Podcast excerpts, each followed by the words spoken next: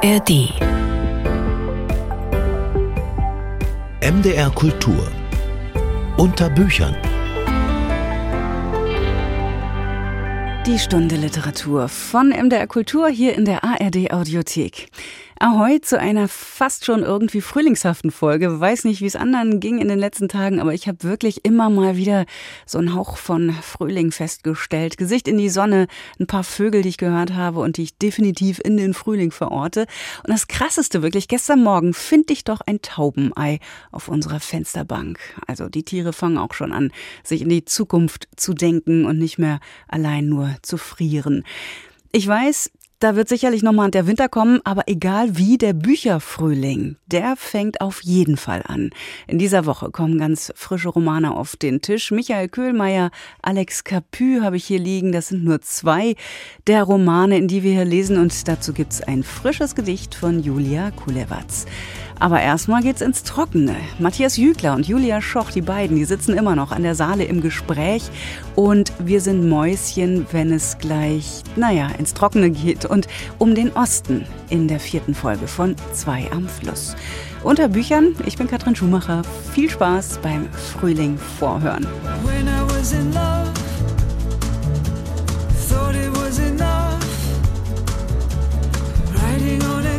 Love, thought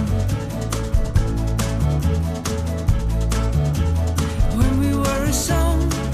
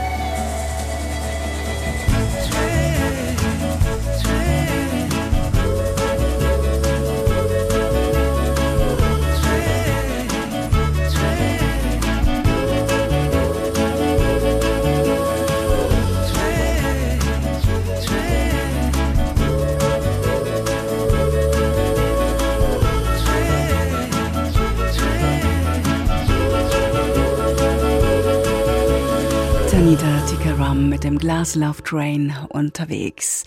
Tja, der Hagel hat sie in der vierten Folge vom Fluss ins Trockene getrieben. Julia Schoch, die Schriftstellerin, und Matthias Jügler, der Leipziger Autor für MDR Kultur, haben sie sich ja an die Saale gesetzt, wobei da ja das Angeln nicht so von Erfolg gekrönt war. Das Mikro allerdings, das bleibt auch im Trockenen an. In der vierten Folge geht's um den Osten. So, wir haben uns jetzt verzogen in die Hotellobby und trinken ein heißes Getränk. Ich finde, das ist genau das Richtige, was man machen kann, wenn man nicht davon abhängig ist, einen Fisch zu fangen, um davon dann tatsächlich äh, irgendwie satt zu werden. Weißt du übrigens, was das ist, was du da gerade auspackst, Julian? Äh, eine Hallorenkugel. Ja, kennst ist das du das? was Hallense, ja, aber sicher. Aber sicher. In Salzburg gibt es doch die Mozartkugel. Ja. Und wenn du in Halle bist oder in Halle vorbeikommst, isst du halt Hallorenkugeln. Hm, Habe ich als Kind schon ganz gerne gegessen. Hast ja? du? Ja. Schön. Oder? Die gibt es doch schon ewig. Ja, die gibt's ewig. Ich Ja. schenk dir meine. So, ich Danke. kann viel zu selten widerstehen bei Schokolade. Das ist eine gute, gute Gelegenheit, dir das zu schenken.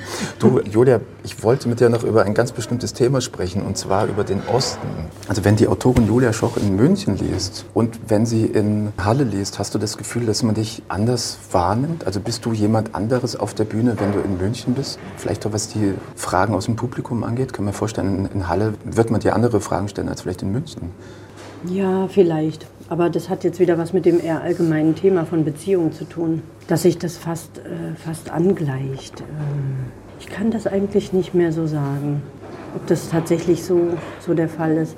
Es ist vielleicht bei so bestimmten biografischen Elementen. Also wenn ich zum Beispiel sage oder wenn gesagt wird vor der Lesung, wo ich aufgewachsen bin und dann geht im Osten natürlich ein, so ein Aha-Moment los oder so ein Raunen durch die Reihen und im Westen schweigt man, weil eben niemand weiß, was die Stadt Eckesin äh, bedeutet. Warum auch? Warum sollte man das im Westen wissen? Äh, da, da merke ich natürlich einfach, da ist so ein gemeinsamer Hintergrund, der dann sofort wieder auf, aufgeht, so wie ein, wie ein gemeinsamer Erfahrungshintergrund. Ich habe eine Lesung in Frankfurt gemacht oder bei Frankfurt in Oberursel. Also mit Die Verlassenen 2022 war das, glaube ich. Und da waren die Reaktionen aus dem Publikum. Ne, es geht ja bei Die Verlassenen um so eine, eine Stasi-Geschichte und jemandem wird ganz übel mitgespielt. Und die waren ganz entsetzt und, und da kam so, meldeten sich so ein paar Leute und haben gesagt, also wie sehr das doch ins Privatleben eingegriffen hat, das war mir gar nicht bewusst. Und die Geschichten oder die Reaktionen, die ich hatte, zum Beispiel in Magdeburg oder wo auch immer ich in Chemnitz oder so Lesungen gemacht habe, also im Osten war, ich melde mich jetzt und möchte dir mal meine Stasi-Geschichte erzählen. Also es waren, waren ganz, ich habe die an einem ganz anderen Ort abgeholt. So. Also ich habe festgestellt, eigentlich, wenn ich im Westen gelesen habe oder in Oslo gelesen habe oder in Den Haag, hatte ich eine andere Rolle, als ich jetzt in Magdeburg hatte, weil da war ich einer von denen sozusagen und außerhalb der, quasi der sogenannten neuen Bundesländer war ich, habe ich mich oft als so eine Art Vermittler gefühlt, der Ja, ja, Geschichtenerzähler, der von außen auch ein bisschen informiert, auch erstmal Ja. überhaupt, ne? über, einen- über einen Geschichtshintergrund. Ja. Ich fand das manchmal schön und manchmal hat es mich auch geärgert, weil ich mir dachte, ihr, ihr, hättet das, ihr könntet das ja eigentlich alles schon wissen, wenn es euch ein bisschen vielleicht mehr interessieren würde oder so. Ja, aber man kann niemanden zum Interesse zwingen und, und äh, das kann man auch nicht verlangen. Ich weiß ja auch ganz viel nicht, also über bestimmte, weiß nicht, politische Konflikte oder geografische Problemlagen oder so. Und wenn ich jetzt irgendwo hinfahre, äh, könnte man mir das auch zum Vorwurf machen. Eigentlich muss der Anspruch so sein, dass man, oder so ist zumindest meiner, dass man so schreibt, dass auch, so stelle ich mir das vor, dass auch ein Leser, der sehr, sehr weit weg wohnt und überhaupt nicht vertraut ist, in diesem Falle zum Beispiel mit einer innerdeutschen Diskussion, dass der trotzdem diese Literatur versteht, weil es vielleicht irgendeinen emotionalen Kern berührt und weil es mich nicht informieren will. Und das ist, glaube ich, der Unterschied. Also ich mag keine Literatur auch als Leserin, die mich informiert über bestimmte Dinge, die mir ähm, Vorgänge erklären will. Dann lese ich lieber ein Sachbuch darüber oder die Geo-Zeitschrift oder sowas. Da äh, werden mir auch Vorgänge bewusst. Aber ich glaube, der, der innere Kern von Belletristik, und wir reden ja jetzt über Belletristik, ist doch eigentlich ein, ein emotionaler. Und da gehe ich davon aus, dass Emotionen auf der Welt ziemlich ähnlich sind. Also wir trauern wahrscheinlich auf ziemlich ähnliche Weise, wir freuen uns auf ähnliche Weise, dass die Ähnlichkeiten überwiegen. So, und da, dahin will ich eigentlich kommen. Also dass man eigentlich nichts über Deutschland wissen sollte oder müsste. Das ist keine Vorbedingung. Das wäre so mein Traum oder war immer mein Anspruch. Man muss nichts über die DDR wissen und nichts über diese innerdeutsche Diskussion. Und dennoch, trotzdem muss man den Text verstehen und, und den inneren Kern. So, und dann ist schon viel, dann ist schon viel geleistet oder viel gewonnen. So.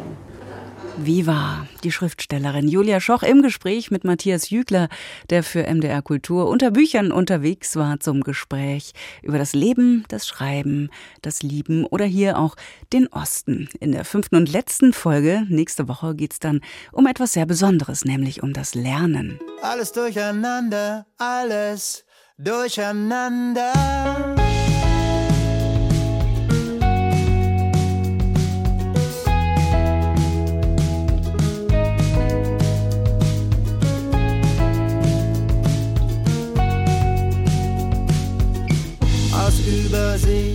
Kräuter, Zigaretten neben signierten VHS-Kassetten. Köder für Regenbogenforellen, Moskitonetze und ein Tropenhelm. Fremde Schlüssel, die mir nicht gehören, die sich in dieser Tasche wie Kaninchen vermehren. Ein Taschenmesser mit ner rostigen Klinge. Hunderttausend merkwürdige Dinge. Alles durcheinander, alles durcheinander. In meiner Tasche aus schmutzigem Segeltuch. Alles durcheinander und ich finde nichts, jedenfalls nicht,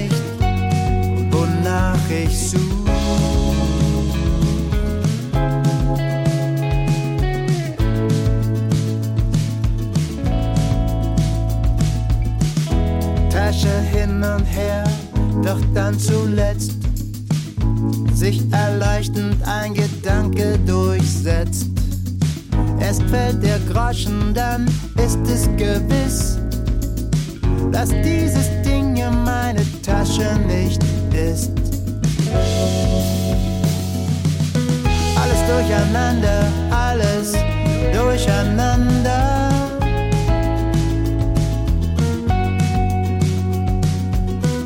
Alles durcheinander, alles durcheinander.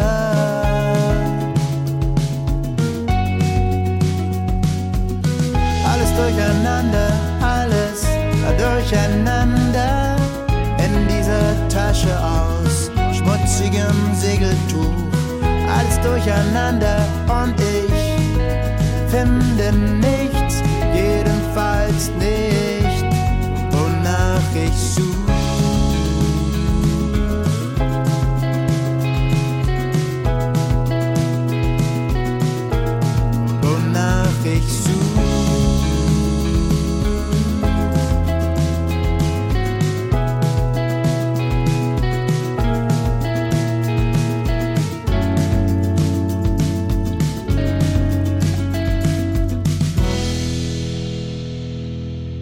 Alles durcheinander. Keimzeit waren das, hier bei Unterbüchern von MDR Kultur. Selten sind die Geschichten von Alex Capu durch und durch erfunden. Der in Olten in der Schweiz lebende und dort übrigens eine Bar betreibende Schriftsteller, der erzählt gern von Menschen, die es tatsächlich gegeben hat. So zuletzt in Susanna oder in Leon und Louise, seinem ersten, seinem großen Erfolg. Oft geht es bei Capu auch um das eigene Leben, wie jetzt wieder in Das kleine Haus am Sonnenhang. Das Hörbuch, das der Autor selbst eingelesen hat, das kommt im Februar und Katja Weise, die stellt uns den Roman und das Hörerlebnis schon mal vor. Als ich noch ein ziemlich junger Mann war, nicht mehr Student und noch nicht Schriftsteller, habe ich für fast kein Geld im Piemont ein kleines Haus gekauft. Es war ein wirklich kleines Haus.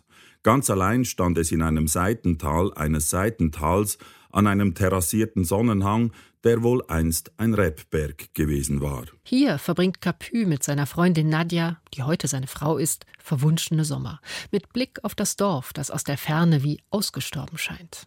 Die Leute hatten augenscheinlich jahrhundertelange Übung darin, sich unsichtbar zu machen. Capu ist ein Meister der pointierten, präzisen und doch wie hingetupft wirkenden Beschreibung. Der damals angehende Schriftsteller bleibt auch über die Winter in dem kleinen Haus, bis sein erster Roman fertig ist. Nur ab und zu radelt er ins Dorf und trifft in der Bar da Pierluigi, Mauro, Roberto, Sergio und die anderen. Männer, die wie er ein bisschen Gesellschaft suchen. Capu nimmt uns mit auf einen Nostalgietrip in die letzten Jahre des 20. Jahrhunderts, als es noch Tankstellen mit Tankwart gab, schriftliche Nachrichten nur per Post zugestellt wurden und fast niemand ein Handy besaß. Er erzählt von alltäglichen Begebenheiten, dem Kauf eines Ofens für sein kleines Haus und Außergewöhnlichen. An einem Winterabend wird der Opferstock in der Kirche aufgebrochen. Da reicht es nicht, dass die Carabinieri ermitteln, der Maresciallo muss gerufen werden. Und wie er dieses Verbrechen regelt, ist unbedingt lesenswert. Am Ende holt er die eigene Geldbörse hervor. Die Sache war erledigt. So geht italienisch-katholisches Konfliktmanagement. Wahre Geschichte. Ich war dabei. Aber eigentlich geht es in diesem schmalen Buch vor allem ums Schreiben um die Suche nach den eigenen Wurzeln und Prinzipien. In dem Maresciallo, der gedankenverloren die Spuren im Schneefeld vor der Kirche betrachtet, erkennt Capu einen Wesensverwandten. Wenn ich einen Roman schreibe, stehe ich wie er vor dem Schneefeld der Vergangenheit und versuche mir aus den Fußstapfen, welche die Menschen hinterlassen haben, einen Reim zu machen. Erst allmählich kristallisiere sich dann eine Fährte heraus. Es ist erstaunlich, wie es Alex Capu gelingt, die verschiedenen Ebenen zu verbinden. Die Alltagsgeschichten aus dem Dorf mit den ebenso unterhaltsamen wie erhellenden Gedanken über sein Schreiben. Und das, was ihm im Kern am wichtigsten zu sein scheint, die Liebe und das Leben indem er eben nicht Tag und Nacht auf der Suche nach neuen Figuren und Stoffen sei. Ich weiß, dass es Autoren gibt, die bei jeder Beerdigung, jeder Liebesnacht und jedem Kneipengespräch an literarische Verwertbarkeit denken. Ich arbeite nicht so. Das fände ich unredlich, vielleicht sogar hinterhältig. Ich lebe, weil ich ein Mensch bin. Meine Arbeit als Schriftsteller verrichte ich zu Bürozeiten. Anfangs in dem kleinen Haus am Sonnenhang, auch mal nachts. Irgendwann erobert ein Siebenschläfer den Dachboden. Wird der Ofen gestohlen, ist der Roman fertig. Alex Capu bricht auf. Und wir freuen uns auf weitere Geschichten von ihm. Katja Weise war das über Alex Capu. Das kleine Haus am Sonnenhang kommt im Hansa Verlag heraus. Das Hörbuch gelesen vom Autor selbst beim Hörverlag. Tja, noch zwei Wochen warten, dann liegt es erst in unseren Buchhandlungen und das ein Tipp. Alex Capu ist zu Gast auf der Buchmesse in Leipzig, zum Beispiel am Messe-Samstag, dem 23. März, um kurz nach halb zwölf mittags auf der Literaturbühne von ZDF und ARD, zu Gast bei mir im Unterbücherngespräch.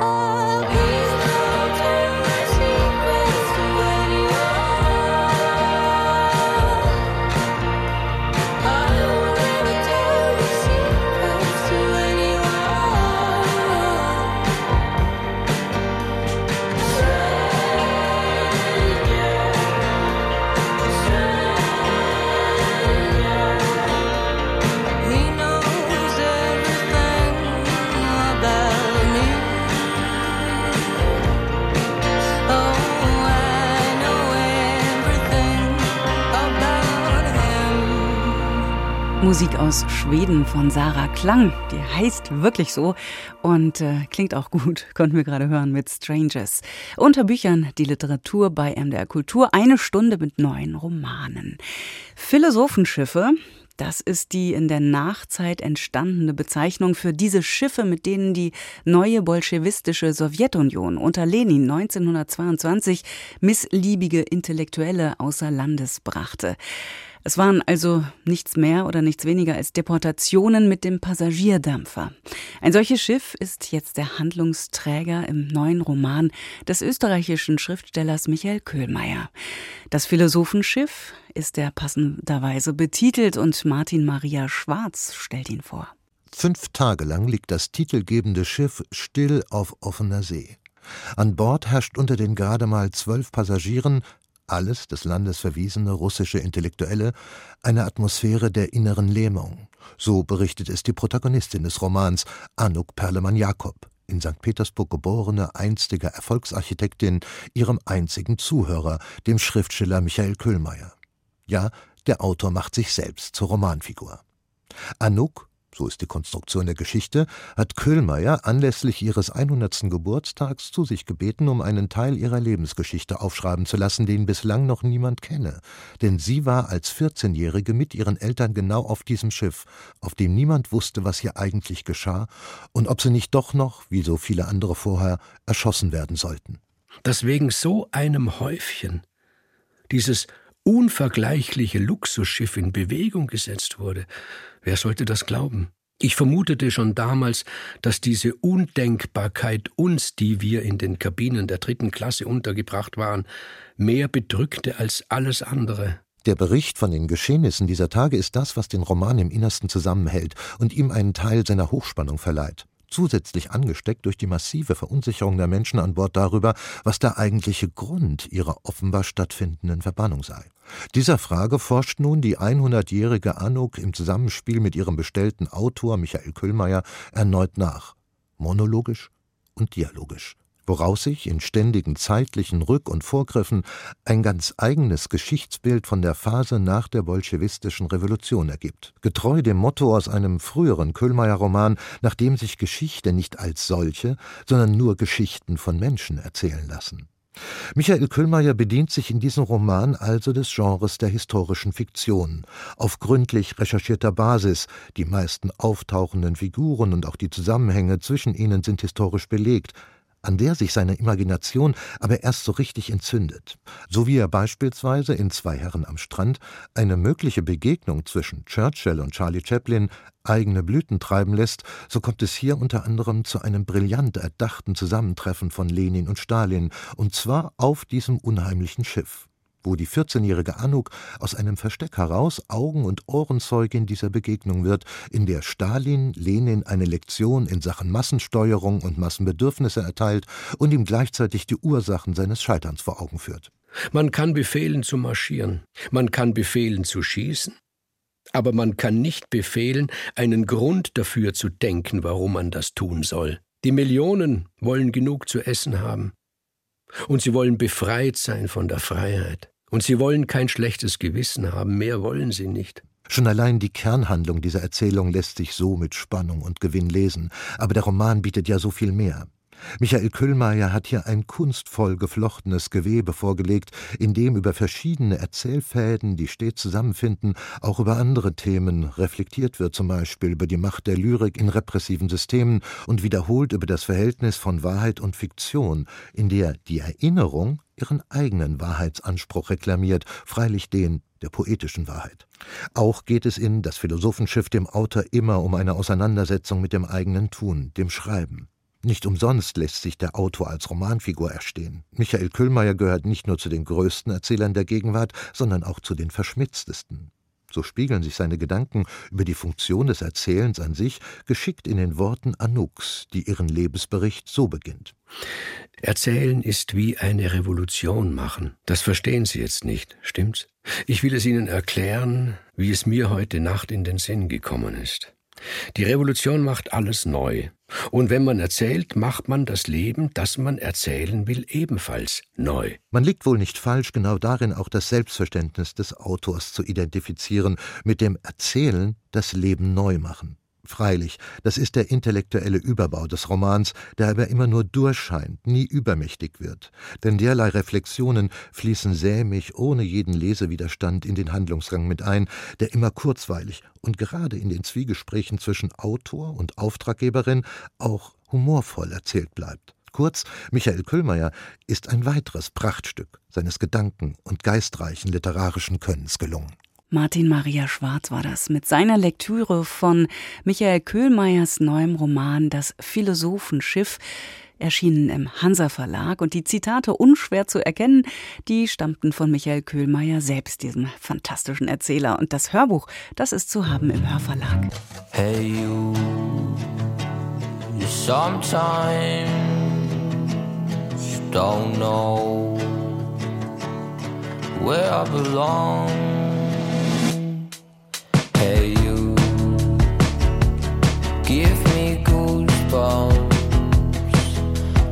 die. Miss Hope.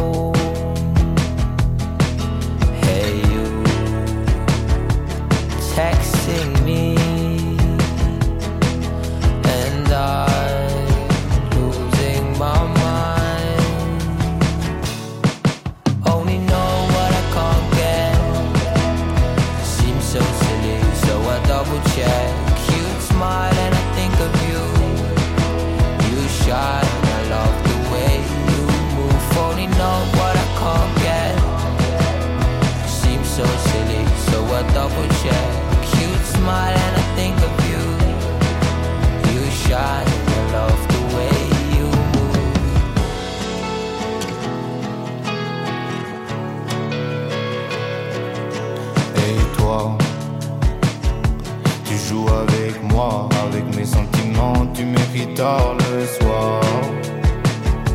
Que ton vin ne se vide pas seul. Et toi, tu me fais du mal en te faisant du bien. Je réfléchis toute la nuit. À cause d'un message qui trompe l'œil. On s'est rencontrés sur une terrasse pendant un putain d'hiver glaçant. Tu m'as regardé dans les yeux et en deux heures j'ai oublié le temps. Mais je ne sais pas jouer à ce jeu qui paraît tellement violent. Mais je ne sais pas jouer à ce jeu qui paraît tellement violent.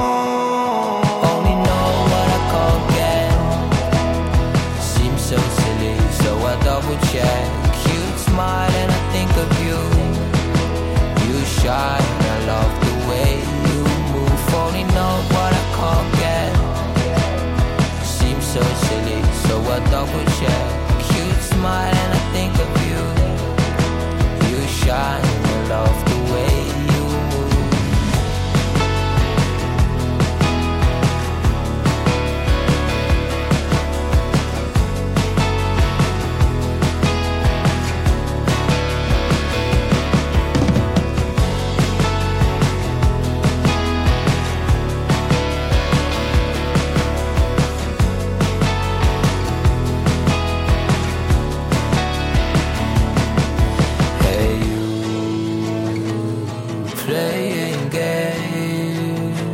I'm about to lose. I'm about to lose. Yeah. Fünf Jungs, fünf Sprachen. Die Indie-Pop-Band Nomuel war das mit Hey You. Und hier ist unter Büchern von MDR Kultur. Alle Berufe aufzählen, die mit A anfangen. Danach alle mit B.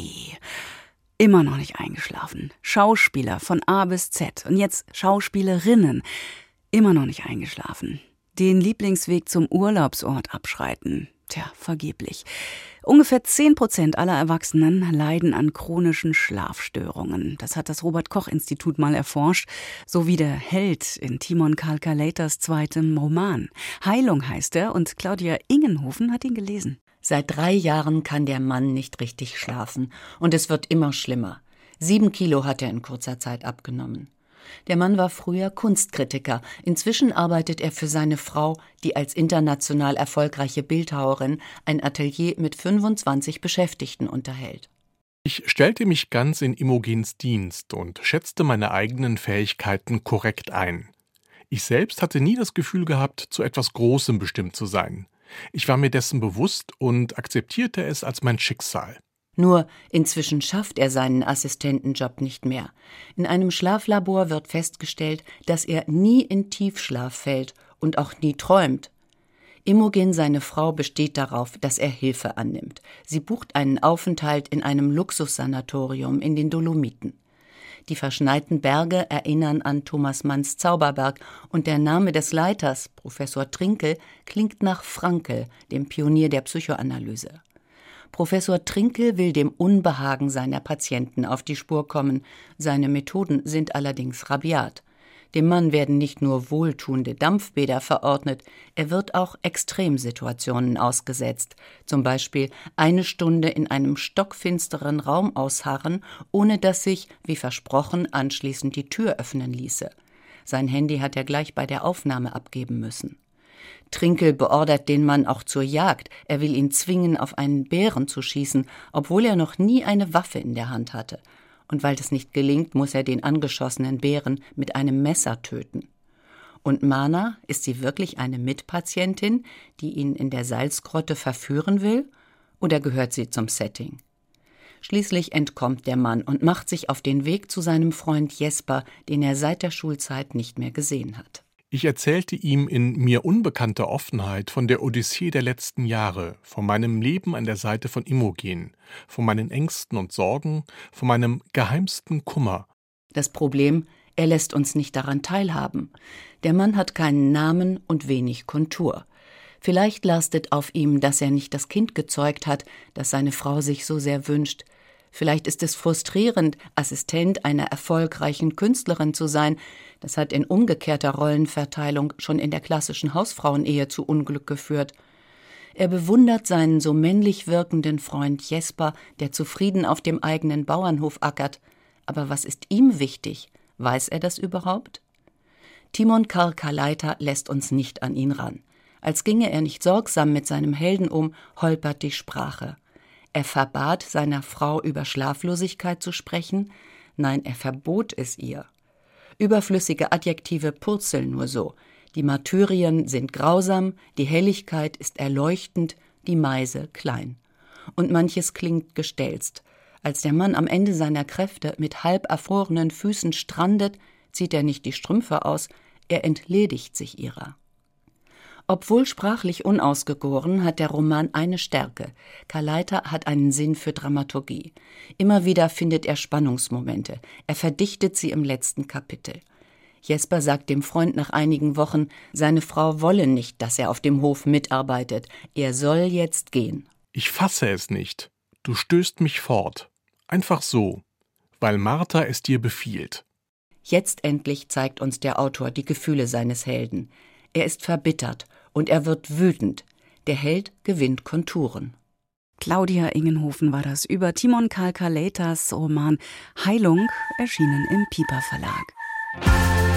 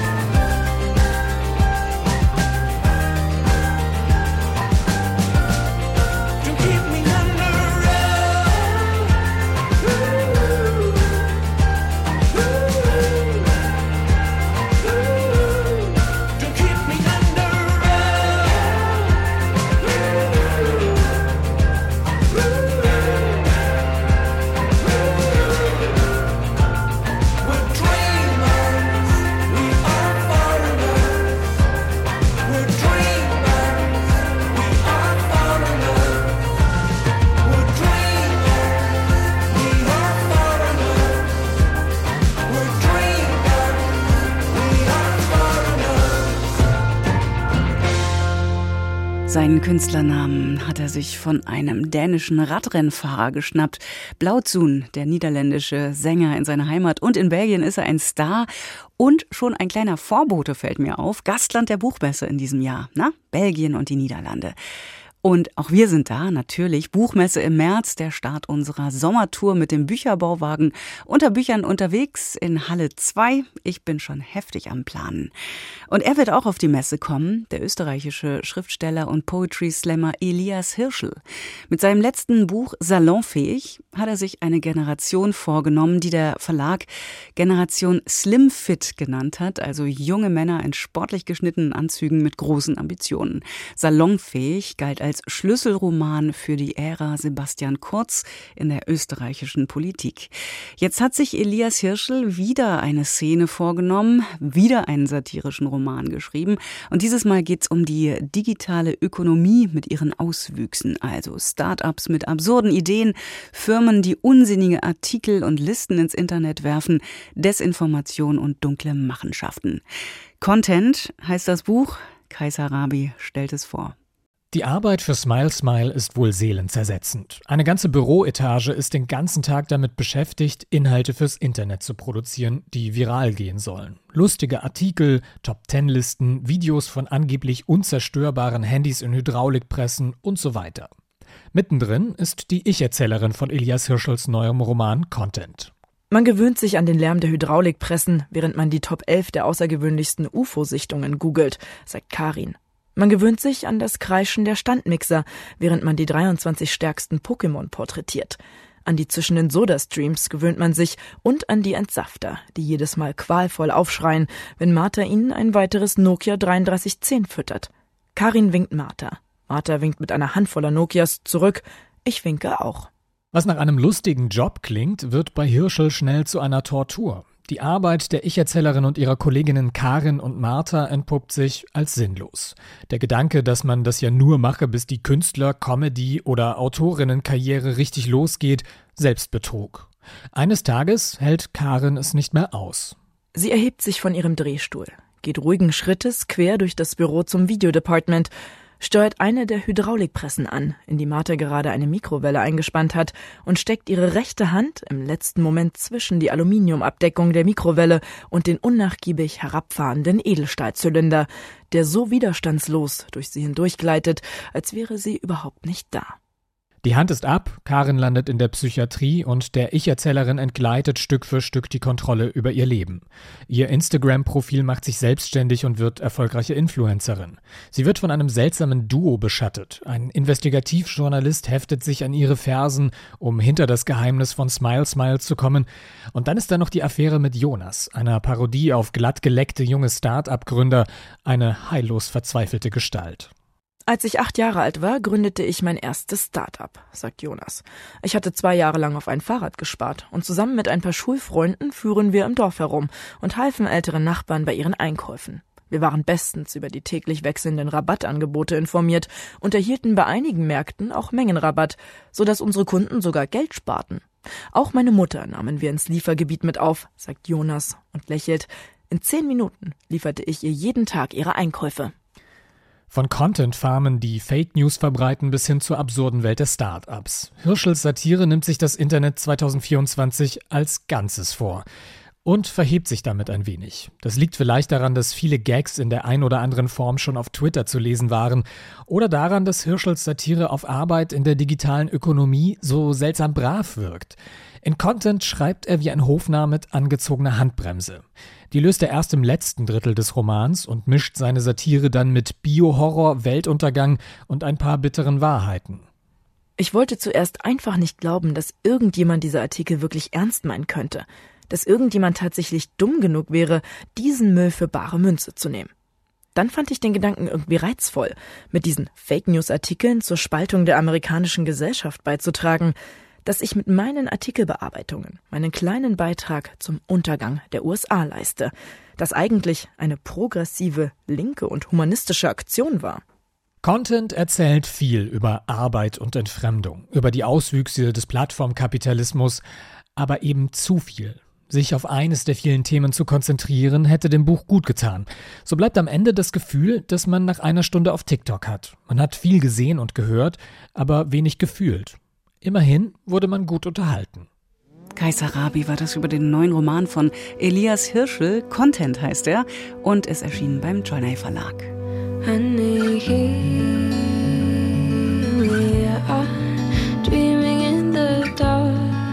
Trouble seems so far.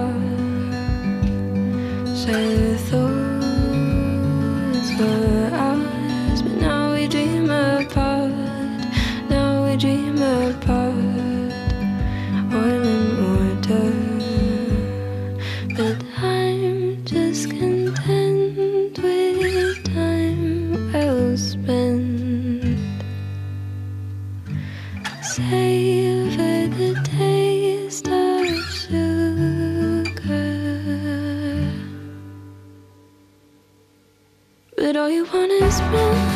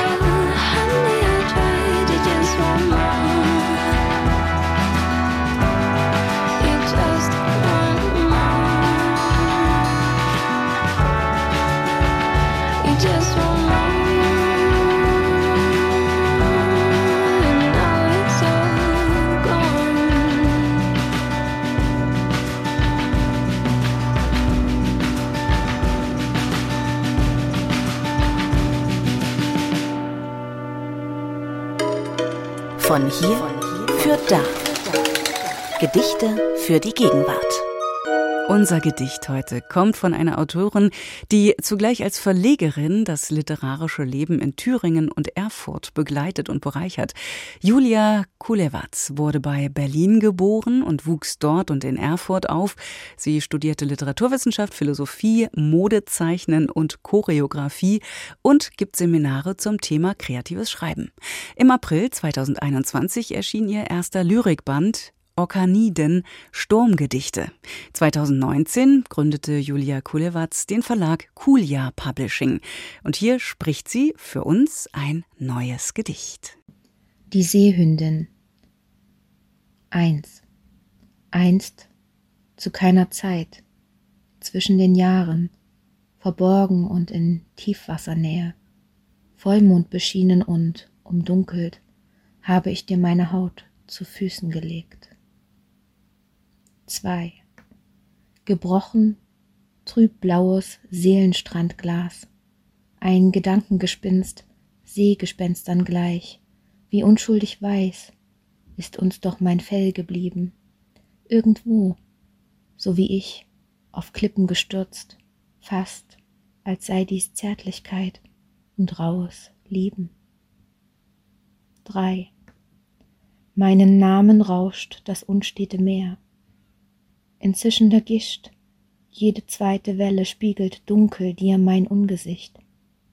Dereinst geh ich müde und als Mensch umher, lerne mit den Schatten schwimmen, Sturm gestanden an Stränden und an Küsten. 4. Möwenfang und Schiffsgesang, Schwermetall, Schrauben und Ankertau, Wrack werden, Treibgut und wollüstiges sich überwinden, Sehnsuchtswahn wie von Sinnen sein, zusammen und mit uns nun schon elftausend Meter tief. Gefallen, gedächtnisalt bin ich, wie alles, was das Wasser rührt, weltfern und im Leben schon zum Tode verführt. 5. Legenden gelähmt, liegt lüstern dir, träge, Tiefsee entbunden mein kalter, hautloser Restkörper vor. Um Schutz fleht uns nicht ein tränender Augenblick. Doch noch ist die Versuchung selbst, mir gleißend Sonnenwellenlicht gewärmt in Gänze und als ein weichwasserlöslicher Schmerz geblieben. 6. Seehündinnensohn, nicht Tochter, schwimm heute anschmiegsam wie dereinst weißes Robbenfell, ein letzter schwarzgeäugter Heuler, tintenverbläut wie Fruchtwasser, wie getrübte Mutterflut. Immerzu vergebliches Rufen. Du nicht, nein, nein, nur nicht du. Julia Kulewatz mit ihrem Gedicht und mehr Lyrik gibt's übrigens nächste Woche ein Gedichtspezial von Unterbüchern unter Lyrik gewissermaßen und da habe ich meinen Kollegen Jörg Schieke zu Gast, selbst Lyriker, genau wie die Schriftstellerin Martina Hefter und wir drei, wir gucken uns Neuerscheinungen der Saison an. Unterbüchern von MDR Kultur jeden Mittwoch frisch in der ARD Audiothek und im Radio. Bis dann und ahoi sagt Katrin Schumacher. Ich liebe die Träumer, die Aufbruchsgeister, die überall Samen erkennen, die Fehlschläge nicht zu ernst nehmen und immer das Gute benennen. Nicht die, die die Zukunft auswendig kennen, Begeisterung als Naivität anschauen dir ihre altbekannten Ängste als Ratschläge verpackt um die Ohren hauen. Ich schulde dem Leben das Leuchten in meinen Augen. Wann strahlst du? Ich schulde dem Leben das Leuchten in meinen Augen. Strahlst du? Ich liebe die jeden Einfall ausprobieren, der Erfahrung ein Schnippchen schlagen, zwischen Misserfolgen heil hindurchschlängeln und deren Augen leuchten, wenn sie fragen. Nicht die, die denken, es lohnt sich doch nicht. Immer gewusst haben die sagen, wozu, es macht doch keinen Unterschied. Und ihre Neugier mit Erfahrungen begraben. Ich schulde dem Leben das Leuchten in meinen Augen. Wann strahlst du? Ich schulde dem Leben das Leuchten in meinen Augen. Wann strahlst du?